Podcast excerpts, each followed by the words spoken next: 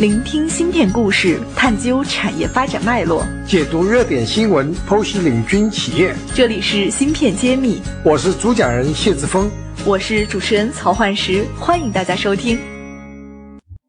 欢迎大家关注芯片揭秘，我是主持人焕石。下面有请黄总。听友们，你们好，我是黄向向，是汉王微电子的总裁。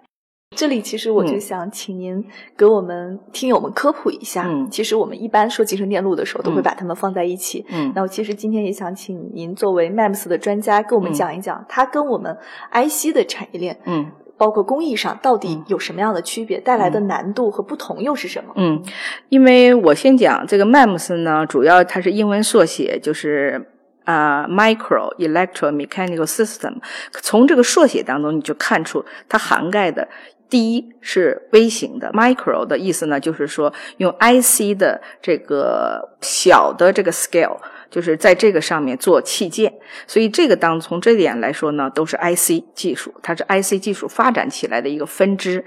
那么它上面有 electro，就是电，还有 mechanical。这个是跟 IC 不一样的，MEMS 上面它典型，它上面有 mechanical 的器件，也就是说要在 IC 的这样的一个芯片上，不仅生产集成电路，集成电路基本上是 transistor 啊这样一些的构成的，成千上万的大量的构成，但是它的工艺呢很标准，就是一旦开发了一代一代的工艺，还是这样，它基本上就。定在那儿了，所以新的产品来了呢，就是不同的设计，而且它没有可动的部分，没有 moving part 可动。MEMS 不一样，MEMS 每一个器件、每一个产品，它背后的物理的这个知识基基础和你用的场景不一样，它从设计，它就要需要你掌握机械工程师需要的，你做仿真，你要系统怎么样配合系统之间的这个仿真啊，你都要熟悉。而且呢，你还要知道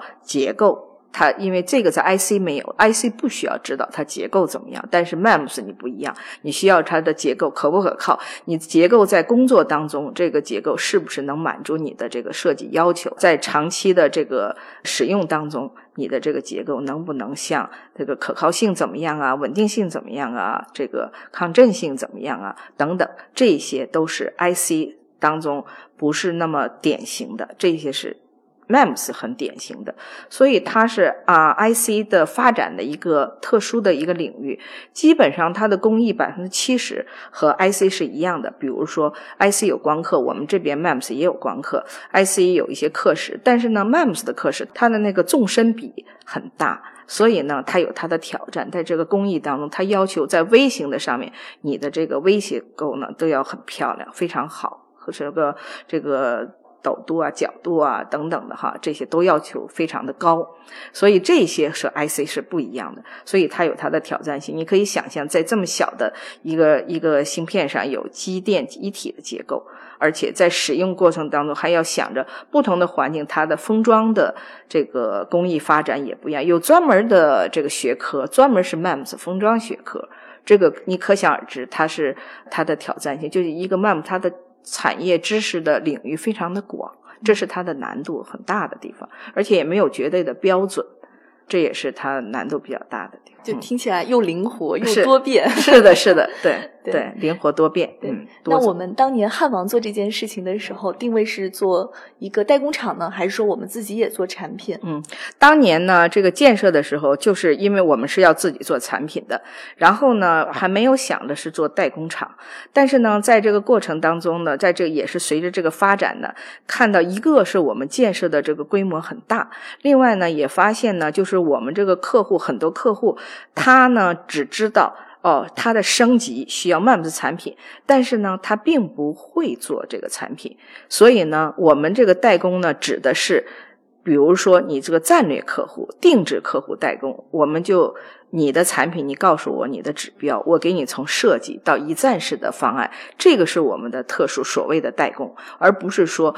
什么都不管，你光是我我就有设计到你这儿来。这个在 MAMS 当中纯代工吗？还嗯，可行性不是不像 IC 那么普遍。它一定要在这个当中有设计的变动，所以这个也是我们的优势。OK，那就说明我们看 MAMS 的工厂和像台积电这样的纯 IC 代工的模式是不太一样的。不一样就我们一定还是要对产品的理解和介入要很深。对。OK，那您现在服务的客户应该是不是那种呃终端的这个系统级公司？他非常明确自己知道要做一个什么样的 Maps，然后找到您这边对来给他定制化的开发、生产一条龙的服务。对，基本上都是这样的产品。就是说，我们现在的这个定制代工的客户，就是他在传统的产品当中已经有很大的这个市场份额了。他知道，而且他也知道他下一代是有优势的，但是他并没有在 Maps 当中，他们因为你要掌握这技术会很难，各个各行都有他自己的优势，强强联手，所以他们呢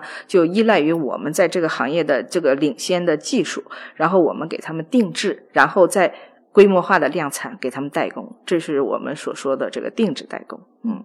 这个其实也是绑定的更紧密，战略的合同发协同而且。呢，我们也感觉到这个是我们摸索出来的，感觉很对市场很 fit，就是、嗯离市嗯场非常近。对，很近，然后呢，也更容易进入市场了。以前 MAMS 很阳春白雪，大家想用，但是用不上。嗯这样的话，我们就帮客户解决了这样一个差距，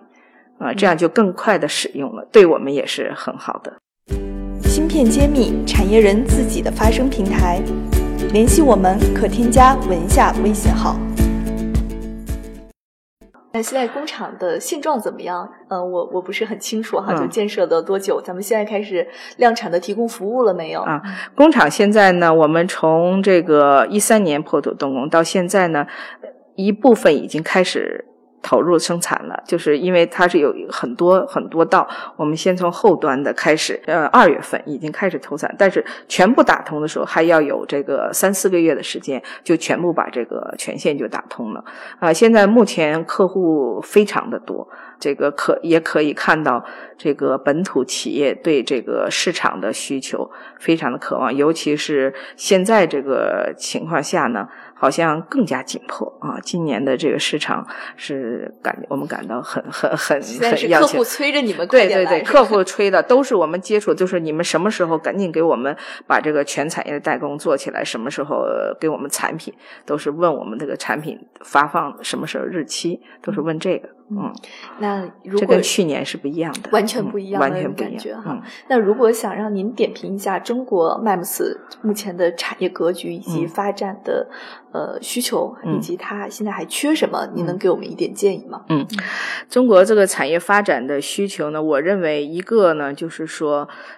整个的配套。啊，就是因为 MEMS 你这个独立的发展呢，也是呃，你还有很多这个配套的需求。这个配套包括一个是人员啊，呃，我们感到呢，中国在这个行业的这个人才呢还是非常缺的，尤其是不是说大专学院校刚毕业的人才，就是工业人才，工业有自身经验的人才非常少。所以呢，我的感觉呢，就是说能够建立这样一个环境啊，怎么样这个人才的这样一个环境，这样的话呢，是有利于人才人们认识到这个领域。因为这个人才呢，他的领域很广啊，怎么样？大家以前据我所知呢，很多就是学 MEMS 好像找不到工作啊，感觉到这个 IC 呢，可能大多本来是学 MAMS 的，因为 MAMS 跟 IC 是很很近的，所以很多学的，那我就去到 IC 到 IC 厂去工作，好像工作机会更多。这样的话，就给这个行业感觉到人才就非常的少，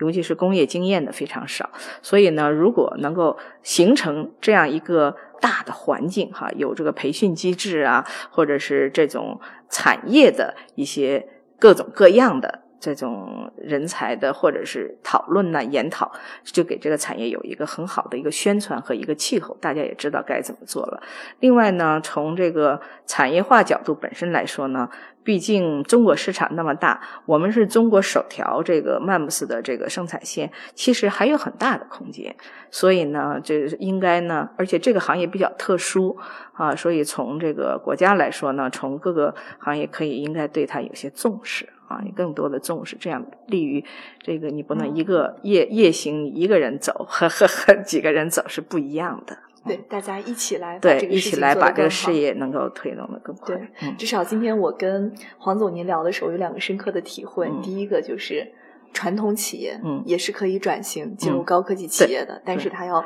有非常清晰的认知，对要有耐心，对足够去等待，有这个甚至是决心，能够坚持下来。对第二个就是。